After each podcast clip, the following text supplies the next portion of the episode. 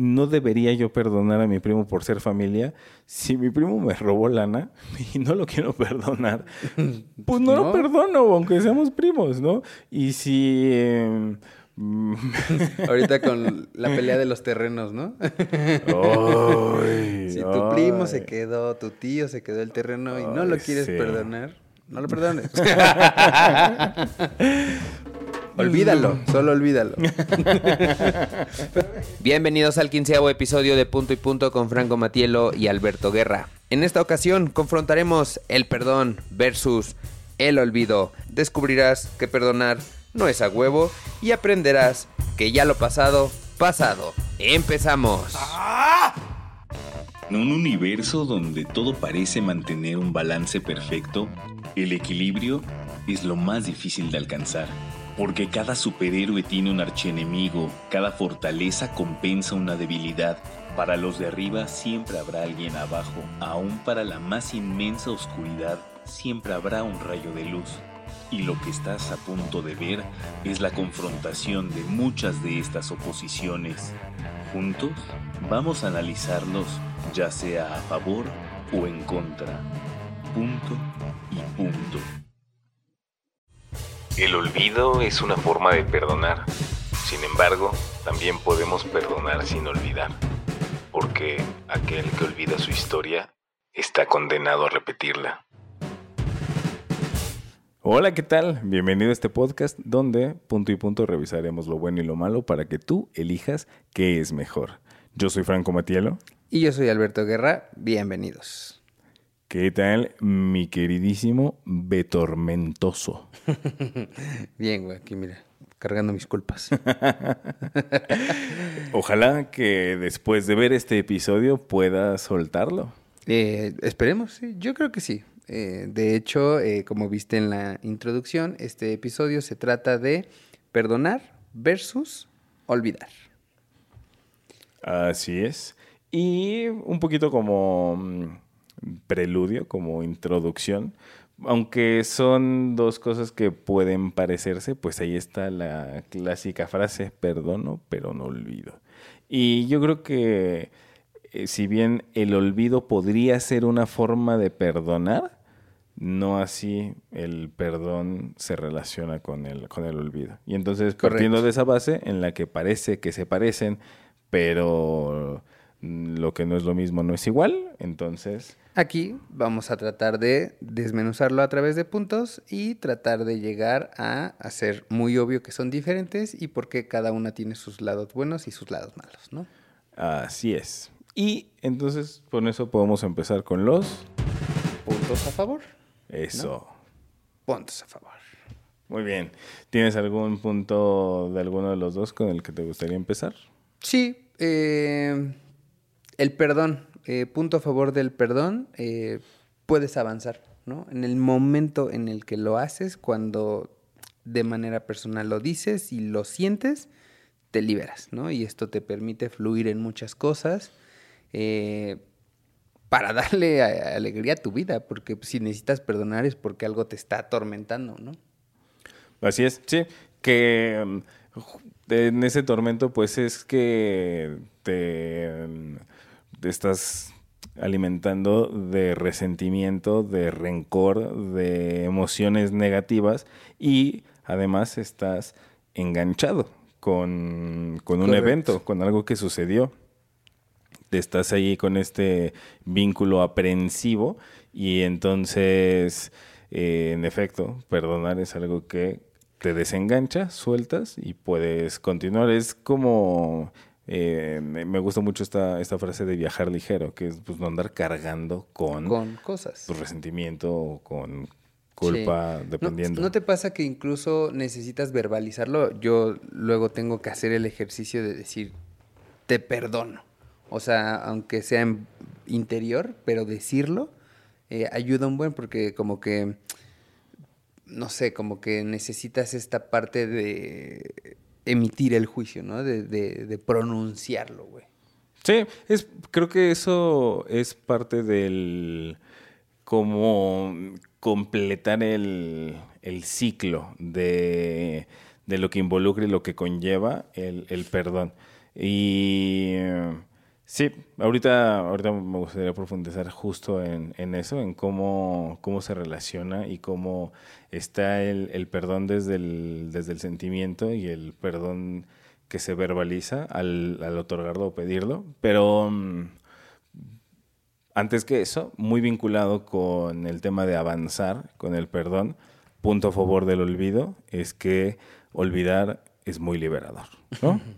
Porque es algo que Justamente, o sea, igual que el perdón te permite avanzar, pues tener la habilidad de genuinamente olvidar algo que, que te hicieron, algo que no te gustó, algo que no disfrutaste o algo que te dolió, pues te libera, te, te quita ataduras, te quita justo todas esas emociones negativas que una vez sentiste, al olvidar, pues lo, lo, dejas, lo dejas atrás y sigues tu camino. Como la canción, güey, si no me acuerdo, no pasó. ¿No? pues sí, está muy chido, ¿eh? Es muy sencillo, pues pero así es. Si no me acuerdo, no pasó. Y si no pasó, pues entonces no hay culpa y no hay nada. Y no, tengo y, no hay emociones negativas. Así es. Entonces, ese es un, es un punto a favor del, del olvido, que, que en efecto pues te, te libera, ¿no? Correcto, sí. Eh, pero me quedé pensando en, eh, no sé, como buscándole ejemplos a, cosas de las que te puedes liberar, eh, como haciendo la diferencia, ¿no? O sea, cuando olvido algo, ¿no? Como las matemáticas, no significa que no pasaron, güey, ¿no? Ahí están. Pero creo que es cagado cuando tú decides olvidar algo como la geografía, ¿no? Eh, o sea, es que lo que, me, lo que quiero hacer como un punto es que hay momentos donde tú puedes decidir olvidar algo o hay cosas que naturalmente se te van a olvidar, güey, ¿no? Y fungen igual, o sea, definitivamente si la olvidas es porque no lo necesitas, ¿no? Porque no lo necesitas o porque decidiste que no le querías dar esa importancia. Correcto. Tiene, tiene que ver con eso, porque mm, justamente las clases de geografía de sexto de primaria probablemente las olvidaste porque decidiste que no era suficientemente importante como para conservar esa información. Y así, con sucesos, eventos que te provocaron una emoción negativa, que tú puedes escoger, no darle la importancia como para conservar el recuerdo y decir, ¿sabes qué? Que lo se voy A, sí, lo voy a desechar, lo voy a soltar. Algo que mm, se relaciona justo con eso que decías, acerca de verbalizarlo. Un punto a favor del perdón es que es muy personal en ambos sentidos. Ok. Y mm, elaboro. Esto está, esto es muy interesante de aterrizar. El, el hecho de perdonar y también el pedir perdón los dos tienen que ver con uno mismo y lo que uno internamente siente. Entonces, con el, con el perdonar. No necesito precisamente decirle a la persona que siento que me provocó un daño o un dolor o tristeza o coraje.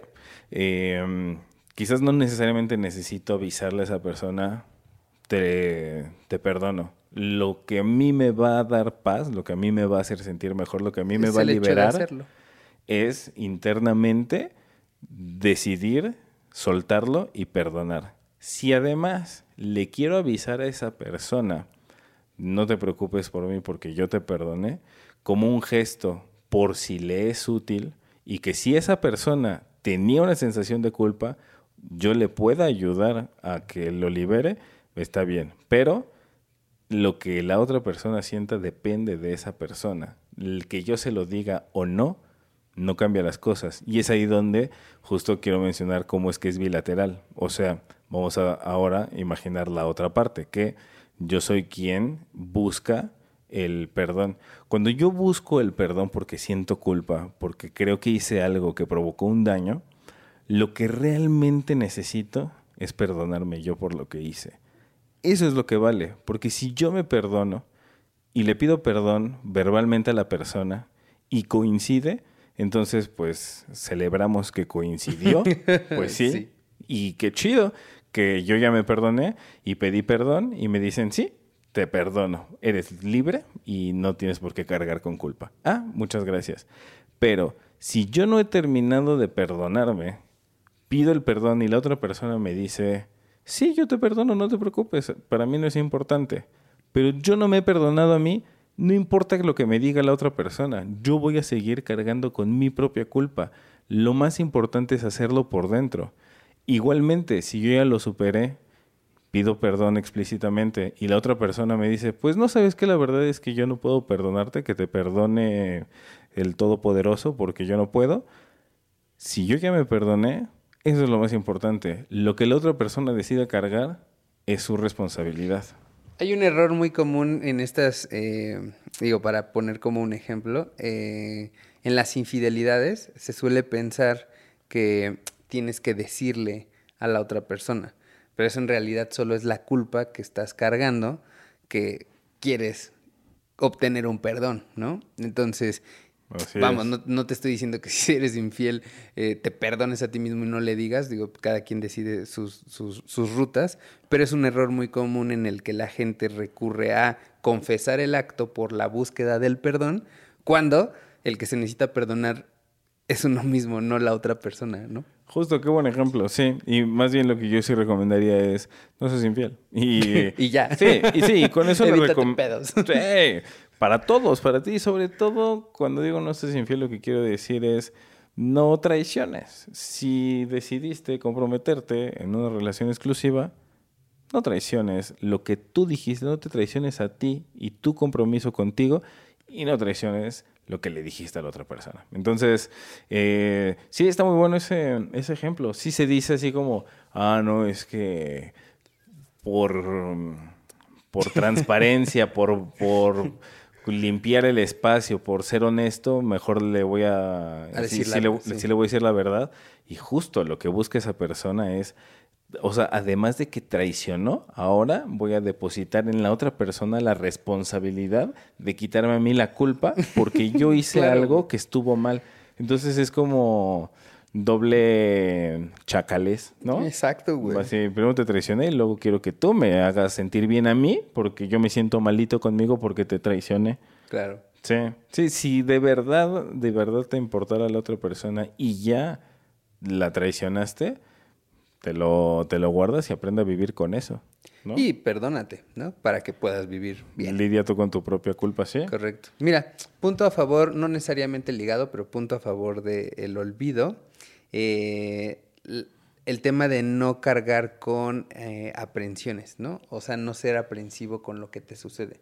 Porque pues, si tienes esta habilidad de olvidar, pues es muy fácil no tener culpas, pesos, ¿no? No sentirte incómodo. Entonces, está súper bien no estar aprensivo con las cosas constantes, porque al revés, hay un montón de personas que cualquier cosita se lo toman personal, se lo van guardando, van acumulando y pues eso hasta salen enfermedades, güey. Es lo que, es lo que yo creo. O sea, el, el ser aprensivo es algo que te va a cultivar. Sí, te destruye, güey cosas negativas, ¿no? Sí. En cambio, cuando tienes la capacidad de olvidar, pues vámonos, ¿no? Vas a ser mucho más ligero. Sí, viajar liviano. Em, un punto a favor de, del olvido justamente es que gracias a esta capacidad de soltar, de dejar atrás, de, de no ser aprensivo, siento que te da casi una capacidad como de imperturbable, ¿no? Que es como, pues, sí, o sea, en este, le vamos a llamar este superpoder de, de poder olvidar, que no necesariamente creo que sea la mejor recomendación la mejor alternativa siempre.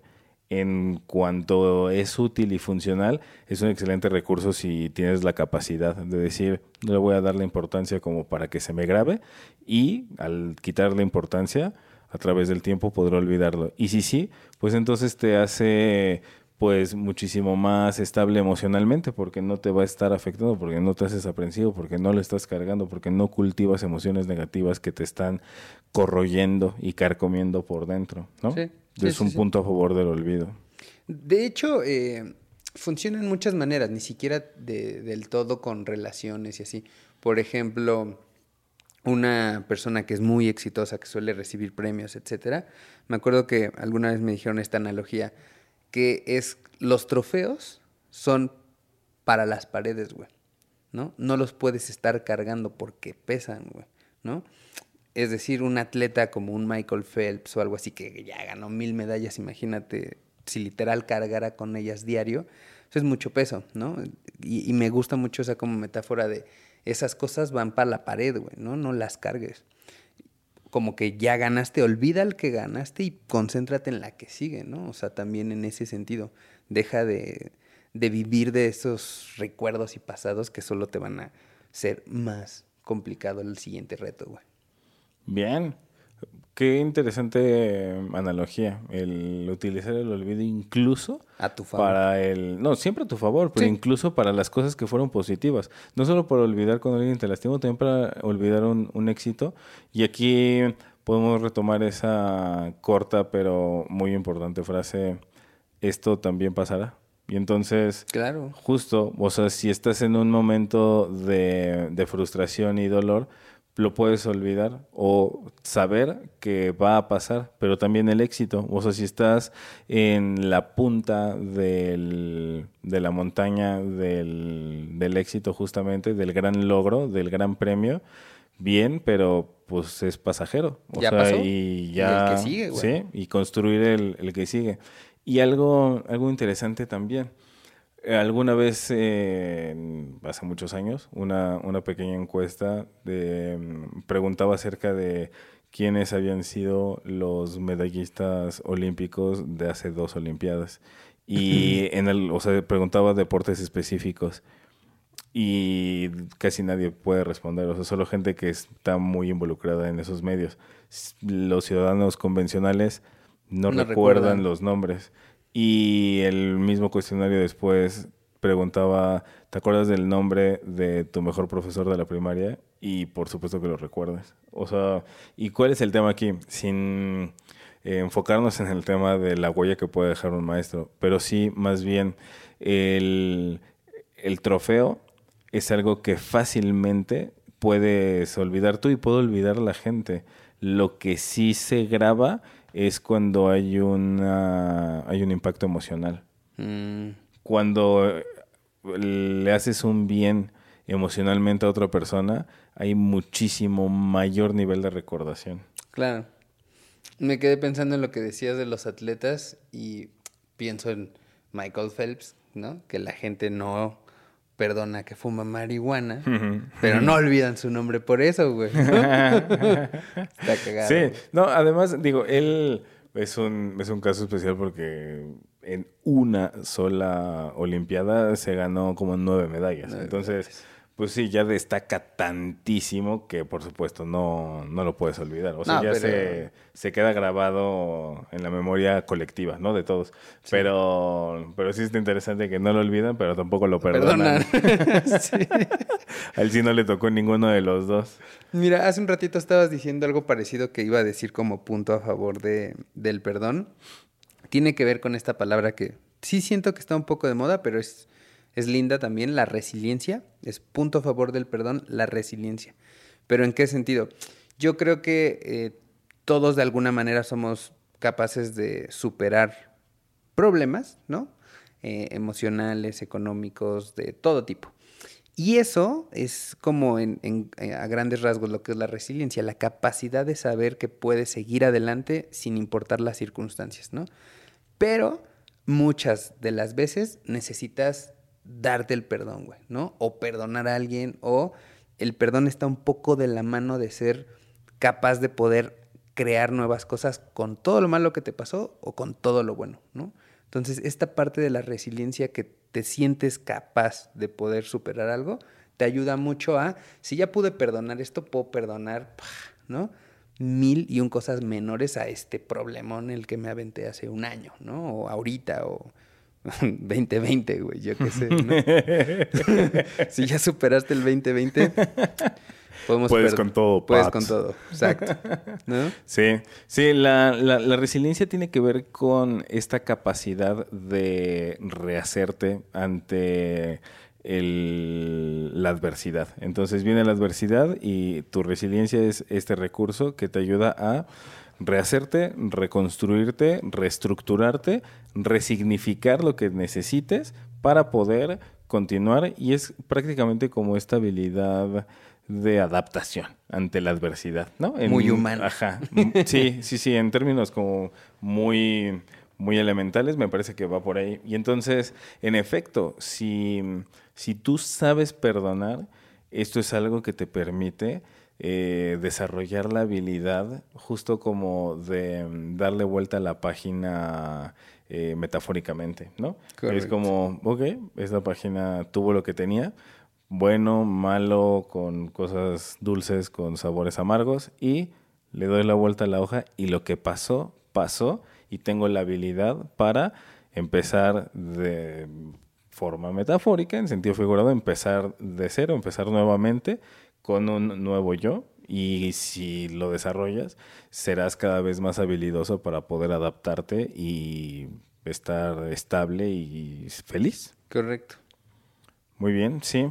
Fíjate que con relación al, al tema del, del perdón, un, un punto a favor es que el perdón tiene un enorme, enorme poder y mm, eh, no solamente cuando lo otorgas, que otorgarlo no es por lo que le des al otro, no, no tiene que ver con, no es un regalo para, para el de enfrente, no es el regalo para el agresor, es un regalo para ti mismo.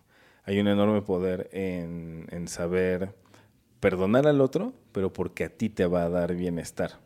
Ah, yo me acuerdo hace, hace muchos años vi una entrevista de mm, una señora que su nuevo vecino era una persona que acababa de salir de la cárcel y esa persona fue quien hace 20 años había matado a su hijo. Entonces, eh, entrevistan a las dos personas por separado y después lo, lo unen en, una, en, en un mini documental. Y la señora decía, yo lo perdono. Y lo que decía es, él ya tiene suficiente penitencia con tener que vivir con él mismo sabiendo que le arrebató la vida a otro ser humano. No tiene ningún sentido que yo le tenga rencor o resentimiento o emociones negativas. Y decía, si yo lo perdono no es por él, lo perdono porque eso a mí me hace sentir paz, porque eso a mí me reconcilia conmigo misma, con mis emociones y con mi vida. Entonces es súper poderoso el, el perdonar, no porque le estés haciendo un favor al de enfrente. El de enfrente, con o sin tu perdón, él sabrá si vive con la culpa o si vive con el remordimiento por lo que hizo.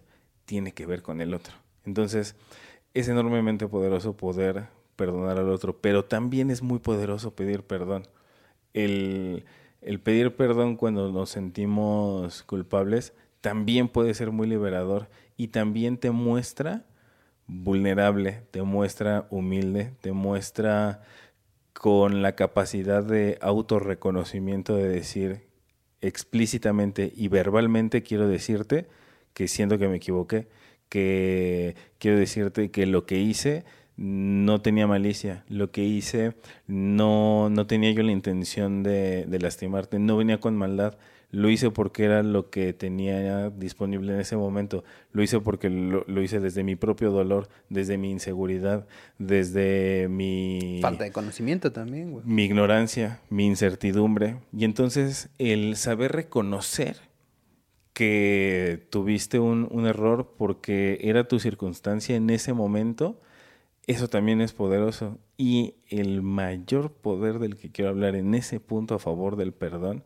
es la vulnerabilidad.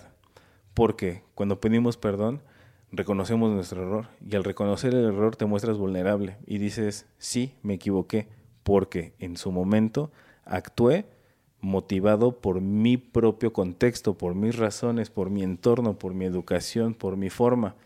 Y sé reconocer a través del tiempo sea lo que sea que te tome, 10 minutos o 10 años, pero a través del tiempo lograr reconocer no era lo adecuado, te pido perdón y no venía con malicia, te muestras vulnerable. Y mostrarte vulnerable es mucho más poderoso de lo que creemos. Siempre da miedo mostrarnos vulnerables porque creemos que se vuelve más alto el riesgo de salir lastimados. Pero en realidad es todo lo contrario. Justamente no hay forma de perder cuando nos mostramos vulnerables. Para mí mostrarse vulnerable es como decirle al otro, ¿sabes qué? Quiero avisarte que cuando me tocas aquí me duele. Y entonces solo hay dos resultados posibles. Cuando le avisamos al otro, cuando me tocas aquí me duele, entonces el otro va a dejar de tocar ahí. Si no le avisamos, no tiene idea de qué duele y lo va a volver a hacer. ¿Sabes cuál es una excelente analogía? Es justo como cuando te vas a solear, o sea, te vas de vacaciones, te asoleas y te arde la espalda. Y entonces, ¿qué pasa? Llegas, te estás vestido, no se nota, saludas a alguien, das el abrazo y ¡ah! te arde la espalda. Y entonces, ¿qué es lo que hace uno? ¡Ah! Avisas. ¿Sabes qué? no me toques porque me duele. Y entonces, ¿qué es lo que pasa? Por supuesto que al otro se le puede olvidar.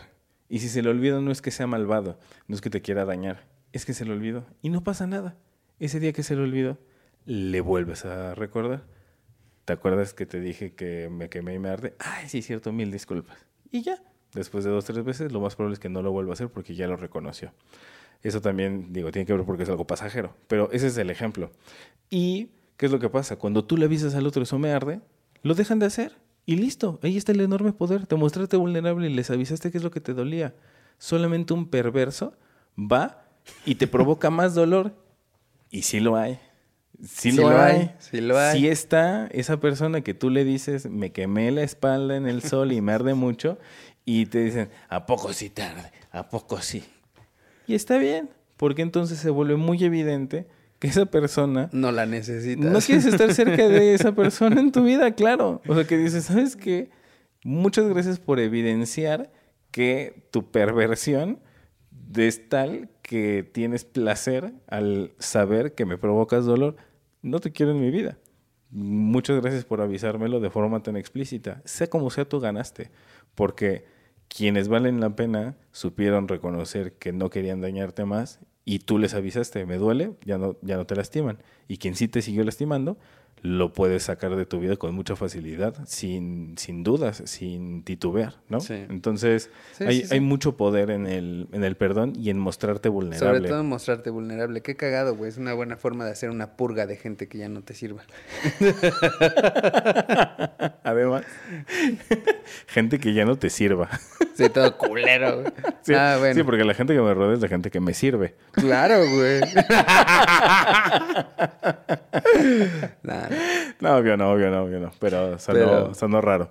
Pero sí, es una, es una forma interesante de depurar. Y lo que sucede con eso es que justamente al hacerlo tan evidente, ya, ya es fácil el decir, ah, claro, no quiero estar cerca de esa persona. Porque si no lo haces evidente, puede que tú tengas el, el presentimiento de que la persona es nociva, pero no te queda tan claro. Y al no quedarte claro, puedes que, puede ser que entre mucho la racionalidad y, lo sobrepiensas y dices, no, seguramente es un prejuicio. no sé qué. Me lo estoy imaginando yo, no puede ser. O sea, no, no creo que tenga esas intenciones. Mejor así continuamos y etcétera, ¿no? Entonces, sí es, es muy poderoso el, mostrarse vulnerable. No, Órale, está bueno. Y mira, así, punto en contra, de, punto a favor de, siempre me equivoco, güey, pero punto a favor de, del olvido, que no extrañas. Pero te perdono. Ah, muchas gracias. Es que a mí se me olvida, pero tú me perdonas. Sí. Te agradezco. Pues ya sabes, cuentas conmigo. punto a favor de, de olvidar, no extrañas. O sea, el hecho de que se te olvide, no vas a extrañar. Entonces, no te va a volver a lastimar, no te va a doler, no te va a detener en nada y lo más importante es que no lo sientes, ¿no? Sí, sí, sí. El, olvido es una, mm, es una limpieza profunda, ¿no? O sea, es así el desinfectarte por completo, por fuera y por dentro. Y todos los extremos tienen la capacidad de, de caer en el, en el defecto. Y así como es un gran punto a favor que no extrañas y puedes soltar como los vínculos emocionales que te hacen daño, también puedes llevarte cosas positivas. Y eso lo podemos empezar a ver en el siguiente, la siguiente sección. Ok, sí, sí, sí. Muy bien. Entonces, podemos redondear los Sí, aquí. puntos a favor de eh, perdonar y de olvidar. Estos son algunos de los puntos que nosotros encontramos. El, el- lo liberador que es, el viajar ligero, el poder que tiene eh, mostrarte vulnerable y pedir el, perdón y un montón de cosas más. Si tú encuentras otros puntos a favor de, de perdonar y o de olvidar, por favor ponlo en los comentarios porque nosotros Siempre te leemos. siempre te leemos. Y bueno, ahora podemos ver los puntos en, En contra. contra. Y eh, a ver, yo tengo uno muy, muy claro, muy práctico y muy presente. Un punto en contra del perdón es que muchas veces implica confrontación. Justamente. ¿No? Eh, sí, pues hay confrontación, hay fricción, hay rasposidad. Me Y encanta es este que- término de la cola entre las patas. ¿no? Cuando es la confrontación es... Órale, cola entre las patas, carita de güey y... Sí. Y sí fui yo. Sí. Y es que en el, en el pedir perdón y en el dar perdón, cuando hay interacción, pues esa interacción genera confrontación. Y es justo lo que hablábamos hace ratito, que si bien cuando, cuando estás pidiendo el, el perdón, te estás mostrando vulnerable y eso es muy poderoso para ti, no quiere decir que sea fácil y no quiere decir que sea algo bonito ni amable. De hecho, es algo bastante complicado, es algo que cuesta trabajo, algo que es incómodo. ¿Tú me dijiste que le dicen Biggerman? Ajá, como The Bigger Man, eh, cuando pides, cuando pides perdón, que es como mostrarte como pues quien tiene más grandeza como persona, ¿no? O sea, Claro. en una eh, situación, quien, quien se muestra un poco como el más maduro o así. Sí, sí, sí. Y, y en efecto, o sea, sí tiene todas estas partes positivas, como mostrarte como el más maduro en esa, en esa dualidad, en esas dos personas, pues yo fui más maduro y yo pido perdón. Pero eh, igual implica una confrontación. Y la confrontación no es que la queramos evitar, solo que, pues, si observamos el fenómeno del perdón, pues es algo que no se siente bonito, es algo que trae, trae sus raspones. Aunque preferimos el raspón para poder llevarlo como herida de guerra y seguir adelante, pero pues sí es algo que incomoda. Sí, yo tengo varias que pienso... O sea, solo de acordarme de las veces que pedí perdón es como... "Eh, Sí, no mames, qué situación.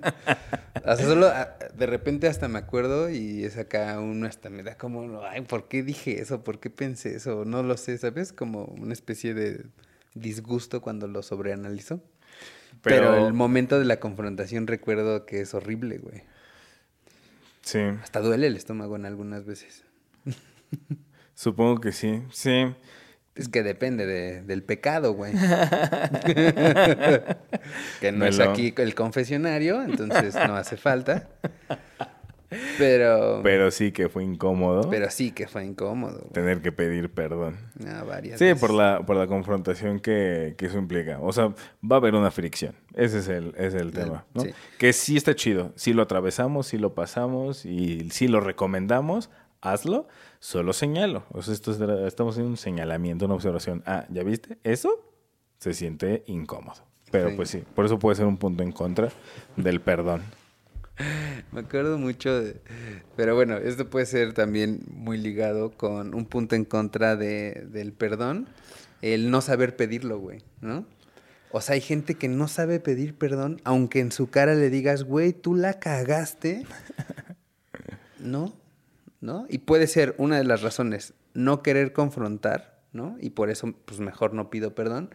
O simplemente no saber hacerlo, güey, ¿no? Que incluso cuando llegan a, según pedir perdón, lo que menos hacen es pedir perdón. echarte la culpa, güey, ¿no? ¿No te ha tocado esos güeyes que según te van a pedir perdón o personas que te piden perdón y terminan echándote la culpa, güey? Es Que como... empiezan justificando, pero es que también tú. Ajá, es como... Sí, que Bueno, en, su ven- en su mente dicen, le voy a pedir perdón porque lo empujé. Y llegan y lo que pasa es que te quería decir que... Que, Que tú- pues que también tú, ¿por qué no avanzas? ¿Por qué no te mueves? Y me Sí, haces güey. a mí, me haces a mí hacer cosas. Porque tú. Es Eh, como, Hasta tienes como que pasar por el proceso de. ¿me pidió perdón o me acusó? ¿No? Es como, ¿qué pedo, güey? Sí. Sí, hay gente que no es, no es muy hábil pidiendo Es- perdón. Muy incompetentes. Hay gente muy incompetente. Y creo que puede haber muchas razones para que alguien no pueda pedir perdón. Porque mm, hay gente que, que, que yo les digo disléxicos emocionales. Está bueno. Dislexia emocional. Sí, disléxico emocional. Presente. entonces. Pues no sé si yo no, yo no te diría a ti un disléxico emocional. Tú eres disléxico de las la- formas. sí, de la- Yo también. O sea, yo, yo cada vez me pasa con más frecuencia que volteo las palabras. Que el, el otro día. Pero piensas, por ejemplo, muchas cosas en inglés, luego dicen que esa es una de las causas. El- podría ser, pero el otro dije se alinean las borras. Así, en vez de decir se borran las líneas, lo volteé por completo la posición de las dos, de las dos palabras. Pero todavía sí dije borras, o sea, sí no borran. Borras. Se alinean las borras.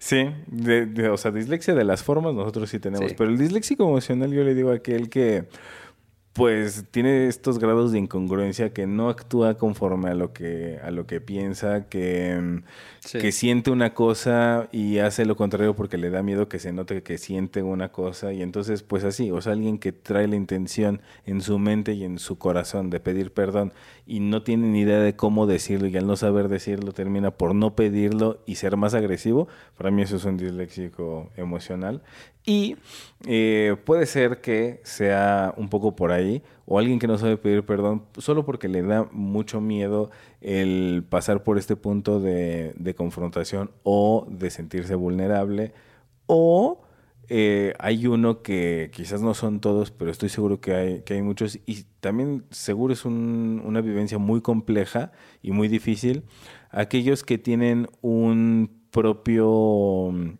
yo crítico, un yo juzgador tan severo, tan duro, que no puedan atravesar por este proceso de reconocimiento del error, porque al reconocer su error, su yo crítico y su yo juzgador lo va a hacer tan grande que se vuelve Castigo. un gran castigo y se vuelve insufrible. Es como no puedo soportar mi, mi propio juicio personal. Y entonces, por ejemplo, alguien que, que quisiera pedir perdón, pero dice, híjole, es que si yo voy contigo y reconozco si me equivoqué, al reconocer me equivoqué, se vuelve una bola de nieve negativa en la cual digo me equivoqué y si me equivoqué es porque soy un incompetente, porque no valgo como persona, porque no valgo como ser humano, porque no soy lo suficientemente bueno, porque no soy lo suficientemente inteligente, porque no tengo, porque no soy. Y entonces se hace una marea tan dura que digo, ¿sabes qué? Es más fácil para mí no reconocerlo. Y ahora sí que perdón, pero, Pero no, te voy a pedir perdón. porque no puedo vivir con el precio que conlleva conmigo mismo, ¿no? Órale. O sea, sí, está irónico y quizás no es la mayoría de la gente, pero estoy seguro que hay algunas personas que les, que les pasa y más bien pues uno no sabe el infierno que está pasando la otra persona por dentro, o sea, cuál es el nivel de, tormenta que tiene en su, en su interior emocionalmente. Entonces, también entender que quizás, o sea, está bueno el ejercitar la empatía alguien que no, no le alcanzó emocionalmente para pedirte el, el perdón, quizás también es porque el infierno que tiene por dentro ya no le dejó energía para poder reconciliarse contigo, ¿no? Claro. Aunque también otro punto en contra, güey, es el perdón domesticado, güey. ¿No? El perdón obligado. A, a ver, ¿No? O sea, cuéntame, cuéntame cómo no sé, güey. elabora, elabora cómo es un perdón domesticado. Sí, o sea, por ejemplo, en mi familia, pues digo, eh, te peleabas con un primo, te peleabas entre familias, siempre te enseñan a perdónalo eh, porque es tu familia, es tu primo, es tu hermana, es tu tal, ¿no? O sea, como que eh, ese círculo de obliga, estás obligado a perdonar, pues, güey, muchas veces ni quieres, ¿no? Sí, sí, sí, el, el perdón, sí, ya te entendí, un poco obligado, un poco como comprometido, ¿no? Sí, güey. Así, Sí, por- es un porque sí. Porque, ajá. Pues sí, así, porque lo mando yo. Yo. Porque ya te avisé que perdonas a tu primo, porque sí, porque es tu, es tu familia. Sí. Sí, es un punto en contra del, en el contexto del perdón, que sea una especie, sí, que sea como obligatorio. Es, es un poco como, eh, hay una parte en la Biblia que dice, mm, honrarás a tu padre y a tu madre, ¿no? Y está este concepto de, les debes el respeto un poco como incondicional. Y mm, ante eso yo digo, es bonito el concepto en el que siempre le tengas respeto y gratitud a quien te dio vida, pero hay situaciones en las que queda muy claro que el respeto se gana, ¿no? Y entonces, pues, am, cuando hay una, un- una figura paternal, es decir, o sea, hay un papá o una mamá que tiene una actitud que tampoco es natural. O sea, sería natural amar y respetar a tus padres, pero si Sí, la actitud no te de, aman de y no te pues sí, si la actitud de mamá y papá fue de tremenda violencia y de agresión o de dolor, es como, pues, no, porque esté escrito y no sin nada que ver con un tema religioso o de creencias o de fe. el simple concepto, el precepto de eh, estás obligado a amar y respetar a progenitores, pues no, no es una obligación, ¿no? Y Sin embargo, te lo inculcan, ¿no? es un tema cultural, claro, así como es tu deber y es lo que tienes que hacer y te callas, ¿no? Y estoy seguro que, mm, y no hablo de situaciones ligeras de, ay, es que a mí eh, no me llevaron al parque cuando quería jugar con mi pelota nueva. No hablamos de ese, o sea, no estoy mencionando ese tipo de, de resentimiento que tengas con tus, con tus papás. Estoy hablando de... Situaciones duras. Sí, ¿no? sí, sí, exacto. Situaciones que son genuinamente eh, antinaturales. Y ahí es como, pues, Pues digo, pues no, no respetas y no amas. Sin entrar en muchos detalles, uno de los temas muy recurrentes como los abusos, no solo eh, de violencia físicos, sino también sexuales, mucho tiene que ver el que como son familiares, no se reportan, güey.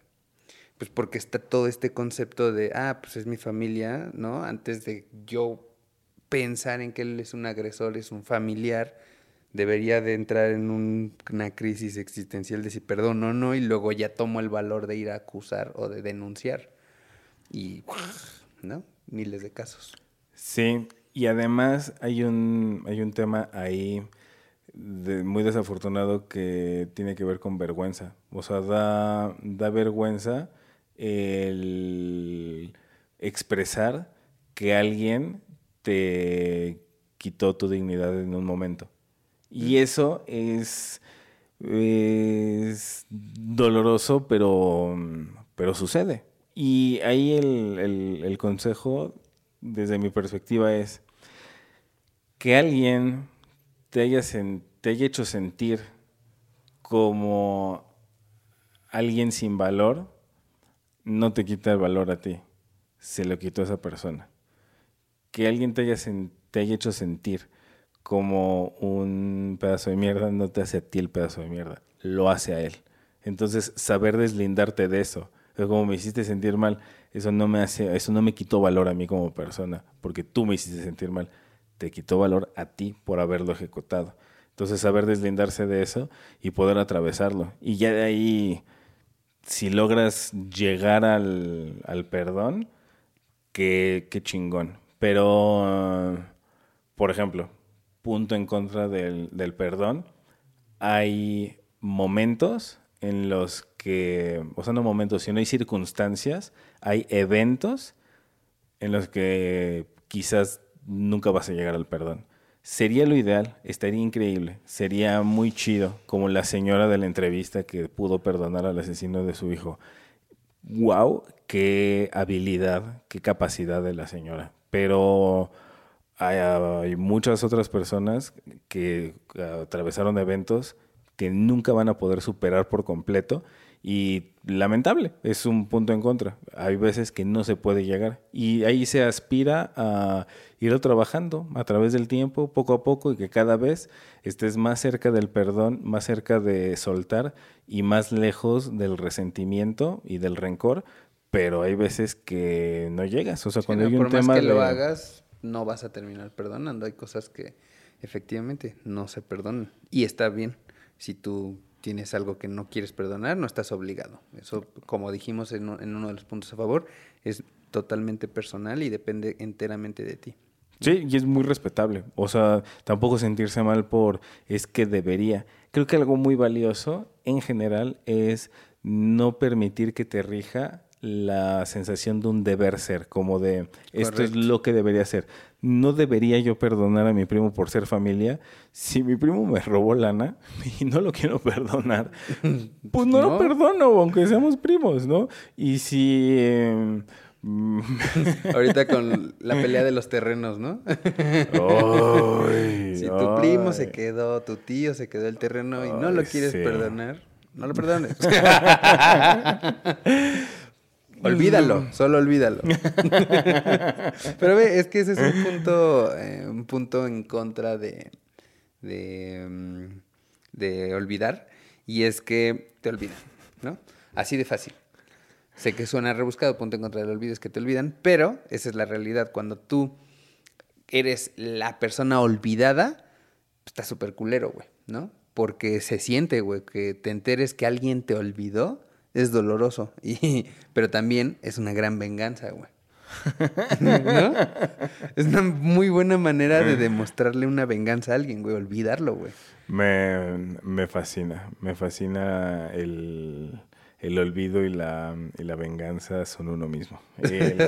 hay, hay, tantas cosas. Hay una frase de, de Borges que dice, yo no hablo de venganzas ni perdones. El olvido es la única venganza y el único perdón. Es una, es una belleza. Y, mm, sí, güey. ¿Sabes? así de esas del olvido, hay una canción, siento yo que no es tan, no es tan popular, o igual yo soy el güey que no la ubica tanto, pero mm, justamente se llama Amnesia de José José, que es una historia de cómo él se encuentra con un viejo amor y él le va diciendo, pues es que usted dice que yo por usted moría de amor. Lamento decirle, y no quisiera contrariarla, pero yo a usted no, la recuerdo. Me fascina así el... Discúlpeme. Ay, que tú dices que a mí me dolía, pues la verdad yo ni me acuerdo. Sí, un punto en contra del concepto del olvido es ser olvidado. Pues es así, qué raro, normalmente no tengo tantas referencias de canciones, ni menos de las viejitas, pero ni modo. Hay otra canción que dice, odio, quiero más que indiferencia, porque el odio hiere menos que el olvido. Y pues sí, o sea, un güey diciendo odiame, pero no me olvides. Sí, güey. Pues sí, no, sí, olvídame. no, mejor sí. Sí, a mí no me pues de hecho, En, en, ¿qué es esta película de Pixar? La de Día de Muertos. No cómo se llama. ¿Coco? Coco. Eh, te dicen, o sea, el momento en el que olvidas a tus familiares, desaparecen, ¿no? Mientras los estés recordando, ellos seguirán vivos. Oh. Ah. ¿Y sí?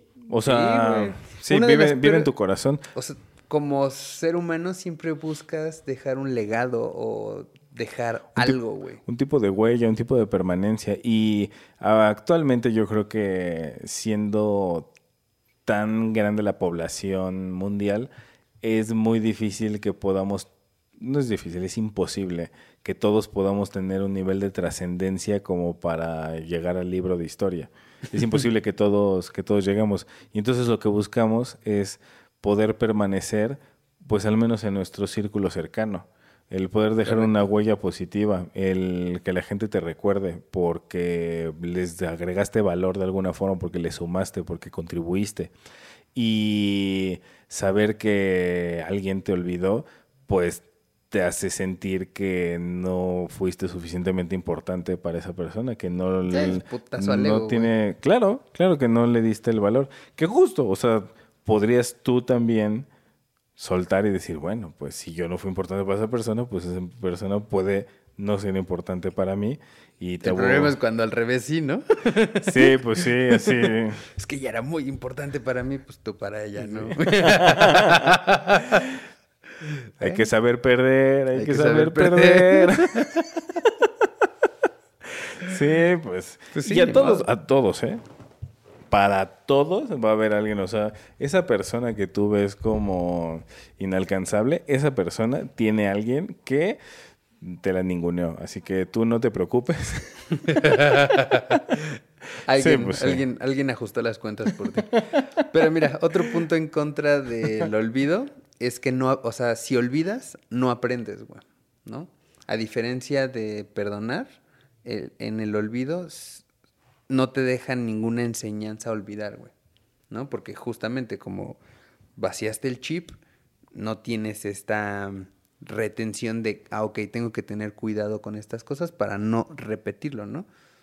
Pues es esta frase famosa de eh, el que no, no, el Ay. que olvida está condenado a repetir, ¿no? Aquel que olvida su historia está condenado a repetirla. Así es. Sí, y eh, ahí, ahí te va el ejemplo. Está, está buenísimo. Es que ese es un punto, punto en contra muy duro del, del olvido, que era lo que decíamos hace rato. O sea que el, el olvido, por supuesto que tiene beneficios, porque pues te, te quitas de las emociones negativas, pero también estás perdiendo beneficios porque decidiste cortar de tajo. ¿Y qué es lo que, qué es lo que pasa, por ejemplo, con una, con una relación de pareja? Una relación de pareja cuando termina, puedes elegir olvidar, porque ya te cuesta mucho trabajo lidiar con el dolor de la pérdida, de la frustración, el dolor de la misma relación que tuvo eventos que fueron eh, dolorosos o que te provocaron coraje, etcétera. Puedes elegir olvidar. Sin embargo, al olvidar, arrasas con todo, arrasas también con el, o sea, sí, te quitas el dolor, te quitas la frustración, pero te quitas también lo, lo bueno que, que viviste con esa persona, lo que aprendiste, lo que creciste. Estás haciendo así un completo, así, eliminar archivo, plup, y, ajá, Sí, y, y ya, ya no existe, no hay referencia. Y entonces, pues justo es volver a empezar. Volver a empezar es como tu amnesia selectiva, decir, no lo voy a hacer. O sea, si ya no, no voy a recordar eso, me lo borro. Y entonces, pues no estás, no construiste, no, no generaste ni siquiera los cimientos para seguir edificando tu futuro, ¿no? Y luego ahí está el, ¿por qué otra vez me tocó un patán? ¿O por qué otra vez me engañó? Uh, eso estuvo duro, Alberto, pero sí. Sí, pues es que como Pues olvidas, repites. repites. Sí, sí, sí. No lo dije por mí, o sea, pongo ejemplos. O no lo Sí. digo por alguien en específico. ¿no? El que no resuelve, repite. Exacto. Y entonces, el, pues sí, el, el punto en contra del olvido es que te pierdes el aprendizaje y te pierdes también las experiencias positivas. Por ejemplo, la- las personas que pueden tener una amistad con su expareja. Eh, puede que de alguna forma hayas logrado hacerlo de manera limpia y positiva, está bien. En- desde mi perspectiva, desde mi visión, yo veo dos grandes motivos por los cuales tú puedes tener una amistad con tu expareja. Una es porque no está superado. Y entonces, como no lo superaste, sigues tratando de mantener un vínculo y dices, bueno, como no puedo soltar la relación que tengo con esta persona, pero tampoco podemos ser pareja, entonces voy a buscar que seamos amigos porque no puedo superarlo. Y yo creo que eso no está tan saludable porque pues hay que saber cerrar ciclos. Pero está bien, esa es una opción. La otra es, para poder tener una amistad con quien tuviste una relación de amor, entonces tienes que borrarte toda la relación de amor para poder empezar una nueva relación que es una relación de amistad. El tema es que, aunque sean relaciones cercanas, tienen objetivos muy diferentes. Porque el estar en una relación de pareja tiene como objetivo construir una familia y una amistad tiene un objetivo completamente distinto. Entonces, para poder transformarla, tuviste que borrar tu pasado de amor, de pareja, lo que aprendiste, lo que entendiste, lo bonito de la relación. Aquí hay algo mágico. Las cosas buenas de una relación que tú recuerdas, sean tuyas o sean del otro, todas son tuyas. Si tú puedes identificar la bondad o la entrega o el compromiso o el amor que tu pareja tuvo contigo, si tú puedes verlo y puedes recordarlo, es porque esa habilidad está dentro de ti y tú puedes ir a replicarla en una nueva relación y construir con eso y buscar tu felicidad. Cuando tú decides olvidar la relación para transformarla o para quitarte el dolor, pierdes también esos aprendizajes que no son solo de las situaciones, sino aprendizajes incluso de autoconocimiento. Sí, sí, sí, sí. Por eso el tema de que decíamos, no cerrar un ciclo hace que lo repitas, ¿no? La mayoría de las veces, digo, habrá diferentes escenarios, pero... Sí, o gente que se pone creativa y solo consigue nuevos problemas.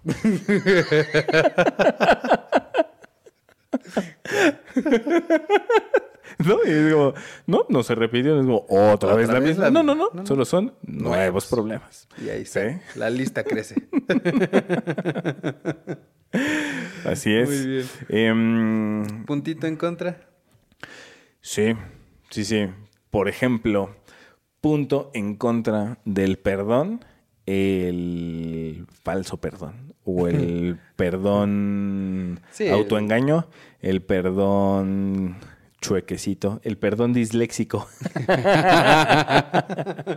Pero es que ahí hay dos, ¿no? O sea, está el que, el que, digamos, da el perdón, que no lo dio realmente, ¿no? Y el que, se el que pide perdón no, sin sentirlo, ¿no? Sí, yo me refería al, al dador del perdón y que tiene su dislexia. Y está también el otro, que se, me hace lo, peor de lo peor, o sea, ser, ser falso, o sea, pedir un perdón que no, que no, lo sientes, pues eso solo ser hipócrita, y eso sí está bien gacho, sí es un gran punto en contra. Pero él, el que, al que me refería del perdón autoengañado o perdón disléxico, es que a veces hay personas que tienen el deseo de perdonar, les gustaría poder perdonar y en esa intención verbalizan un te perdono, pero en el fondo mm. no lo lograron. Y em, lo, he visto en conversaciones, eh, hasta como caso de estudio en algunas conferencias y así. Y el, el fenómeno es muy identificable en una infidelidad. Y entonces, ¿qué es lo que pasa? En, una infidelidad, cuando quien fue traicionado dice, ok, así por todo lo que hemos vivido como pareja, por lo que se ha construido, por lo que tenemos, por lo que elaboramos, por lo hasta a veces hasta por la comodidad si tú quieres, porque ya está muy acomodado todo, porque ya vivimos juntos, por lo que sea. Por todas esas cosas, una de las personas quien fue traicionada dice, es más fácil perdonarte que me haya sido infiel. Entonces, pues sí, te perdono y vamos a seguir la relación. Pero si ese perdón no fue de fondo y lo va a estar cargando con un resentimiento, con un rencor y cada vez que surja un problema le va a recordar a su pareja. O lo va a traer. Pero es que una vez tú me traicionaste y eso solo va a traer una enorme destrucción para los dos y pues es este tema del autoengaño. O sea, hay que ser también muy cuidadosos. Decir perdón porque era conveniente. No siempre es lo mejor. Para nada es lo mejor. O sea, era conveniente por comodidad falsa en ese momento, pero vale mucho más la pena. Si no voy a poder perdonar, entonces mejor me voy de esta dinámica, me voy de esa relación y ni modo, ya veré yo cómo lidio con mis rencores. Pero decirle a la otra persona, sí te perdono, y no perdonarle y estarle recordando y recordando. Quien está recordando, o sea, quien está sacando el tema, no perdono. No es lo mismo olvidarlo como borrar. Pero quien realmente perdona, ya lo suelta. Es como no otro lo tipo menciona. de, de confrontación, ¿no? También el, el- el hacer un perdón real, güey, porque es confrontar tu realidad de, güey, esto me dolió, esto estuvo ojete, y voy a dar este paso de superarlo, ¿no? Por supuesto que es un, es un gran reto, pero si, si puedes, entonces lo ejecutas de fondo.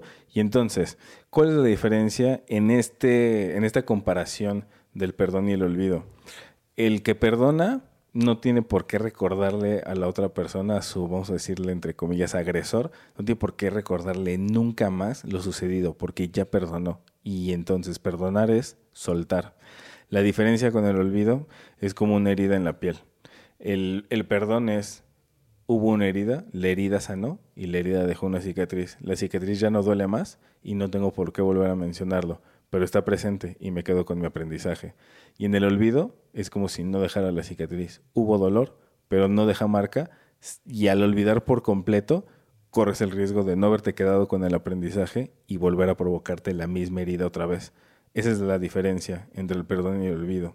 Y en el caso del punto en contra del perdón, es cuando crees o quieres, te gustaría perdonar, pero no fue real, no fue genuino, y entonces pues nada más te está trayendo emociones y aparte incongruentes, a veces ni tú mismo y ni la otra persona lo podrá entender bien y es como, pues se supone que ya estaba Sí. superado y claramente no está y solo va a traer mucha más frustración y dolor. No, y conectadísimos ve otro punto en contra del perdón, es la reincidencia, güey, ¿no?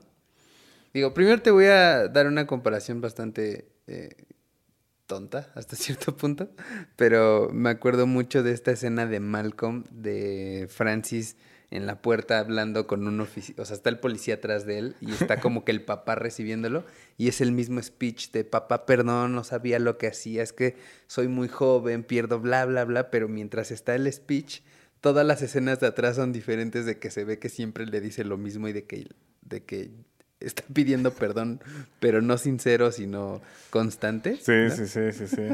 Sí que es la misma escena y son 15 Sí. cagadas diferentes que hizo. Que también me pasa que, digo, mi referencia fue Los Simpsons, de que Bart le dice a su mamá, sí, lo siento, ¿no? Pero mintiendo, ¿no? Hay un capítulo dedicado a eso, creo. Eh, y me da como mucha risa como el perdón constante, pues por un lado es, güey, no mames, o sea, aguanta, no, o sea, sé sincero y pide perdón realmente. Y por el otro lado, pues el que decide perdonar siempre lo mismo, o sea, eso también está mal. Si ya viste que esa persona está, repite y repite y repite y repite el mismo error y tú sigues perdonándolo, pues vamos, ni te haces un bien a ti ni le haces un bien a esa persona, ¿no? Sí. eh, hay una frase popular en inglés que traducida dice, eh, si me fallaste una vez fue tu error, si me fallas dos veces fue mi error. Y el tema es, con esto no quiero decir que nunca perdones, al contrario, perdonar es muy liberador. Pero sí un riesgo es que si genuinamente perdonas, alguien ya te traicionó una vez, perdonas, corres el riesgo de que te vuelva a traicionar. Y es un riesgo que yo creo que vale mucho la pena correr, porque es mucho más sano y liberador para uno mismo el, el dar el perdón y soltar. Pero el donde se vuelve ya nocivo y patológico es no, completamente, ¿no? Si ya está enfermito. Tóxico. Enfermito. sí, sí, como dirían los chavos. Está súper tóxico. Pero, pues sí, ya es patológico. El me traicionaron una vez, perdono. Me traicionaron dos veces, perdono. Me traicionaron tres veces, perdono. Cuatro, cinco, seis, siete. Es como, bueno, pues ya te gustó, ¿no? Sí. ¿De qué, de qué se trata? Eh, si bien una segunda traición es mi culpa porque yo perdoné la primera, para mí, en lo personal, la medida ideal es... ¿Tres? No hay una tercera. ¿La regla de tres? Para mí sí. ¿En qué sentido? Para mí es no hay una tercera, porque la primera la perdono y cuando hay una segunda, pues mm, ya, con permiso. O sea, ¿para qué? No va a haber una tercera. Y si digo no va a haber una tercera es porque ya lleven dos, es porque ya va una. Y cuando caiga la segunda y nos vemos. Porque eso sí, quedarte una tercera vez, eso sí ya se me hace justo patológico. No necesitan ser siete. Para mí, a partir de la tercera ya fue patológico. Como, ¿para qué te quedas? Sí. Por supuesto, cuando hablamos de cosas trascendentes, como una traición, una infidelidad. O sea, si hablamos de me tocaste la espalda cuando te dije está quemado, puta, pues Pues no. te aguanto varias. te aviso. No, pues sí, así la persona que le gusta es así. No, es que le iba a escribir a Franco, pero pues, se ve que es difícil. No, no le gusta No que... perdona no nada. perdona nada, no, mejor ya no. Escríbeme, no, no es cierto. o sí, no sé. No sé qué pasa.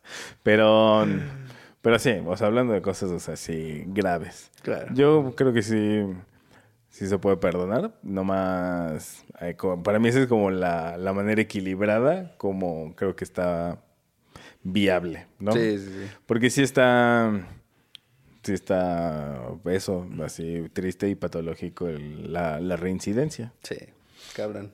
Pues qué, ya que Creo que con esto, sí, cerramos el, el capítulo, el episodio de ¿no? Episodio de... perdonar. Ok. Ay. Per- perdón, ¿eh? Perdón, perdón, perdón. No. es que se me olvidó cómo era. El episodio del perdón versus perdonar versus olvidar. Y pues bueno, estos fueron los puntos en contra que nosotros vimos de estos dos bonitos verbos que pueden entrar en una pequeña comparación. Y si tú ves algún otro punto negativo de, de perdonar o de pedir perdón o de olvidar, pues también, por favor, así compártelo con, con nosotros, ponlo en los comentarios. Eh, también dale like al video, dale compartir. Estamos en una, en una temporada donde viene muy al lugar el, el perdón. Acaba de pasar Navidad, espero que la hayas pasado increíble, que hayas podido estar cerca de tu, de tu familia y de tus seres queridos.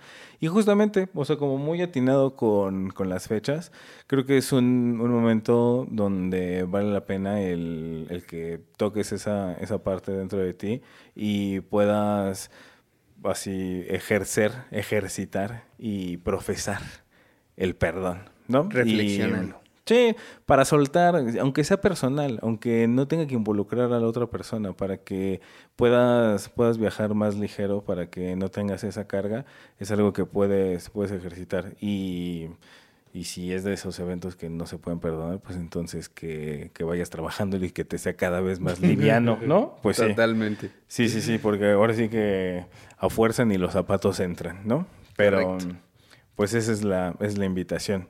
Em, si crees que a alguien le pueda ser útil escuchar lo que, lo que dijimos, pues así, compártelo. Compártelo. Y suscríbete, suscríbete aquí al, al canal para escuchar más puntos a favor, puntos en contra, punto y punto. Punto. Pues vámonos, ¿no? A las conclusiones. Sí, sí, sí, sí. Comenta, comenta tu, tu opinión. Siempre te leemos. Muy bien, y ahora podemos ver las Conclusiones. Exactamente. Y pues bueno, aquí la, la conclusión es que eh, un poco como lo, lo platicamos hace, hace un momento, eh, pueden parecerse el perdón y el olvido.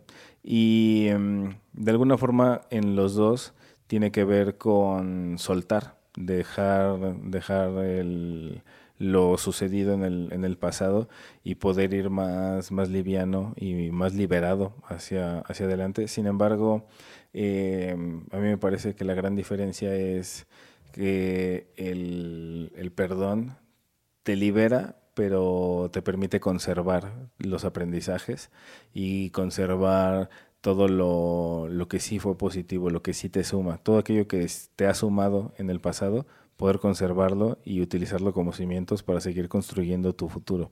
Y cuando uno olvida, a veces puede ser un buen mecanismo para poder lidiar con algo que nos provocó emociones muy negativas, pero sí tener claro que el olvido arrasa con todo y se lleva también lo, lo positivo y se lleva hasta los cimientos de lo que estabas construyendo en tu, en tu vida. Entonces, aunque se parezcan, no es, no es igual y creo que uno utilizará los recursos internos que tenga, lo que sea necesario para poder sentirse mejor y sentirse bien y sentirse conciliado uno con uno y uno con quienes nos rodean.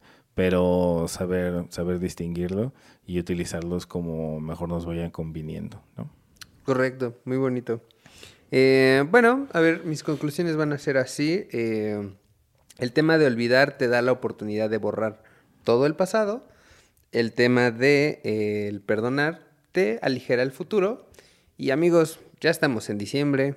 definitivamente no vamos a olvidar el 2020, pero sí lo vamos a perdonar. Entonces, vamos a pasarla bien. Disfruten los últimos días que quedan y abracen mucho a su familia. Sí, sí, sí. 2020 te perdono por te todo. Te perdono, lo que maldito. Te perdono.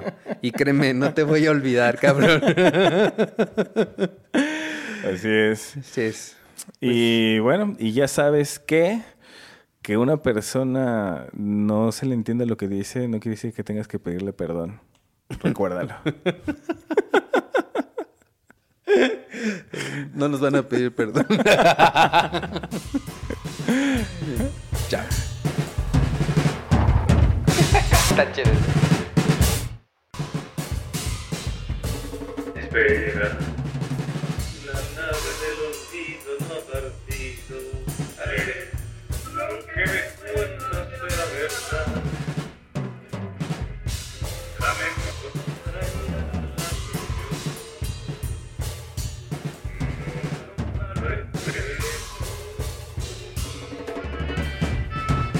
Yeah.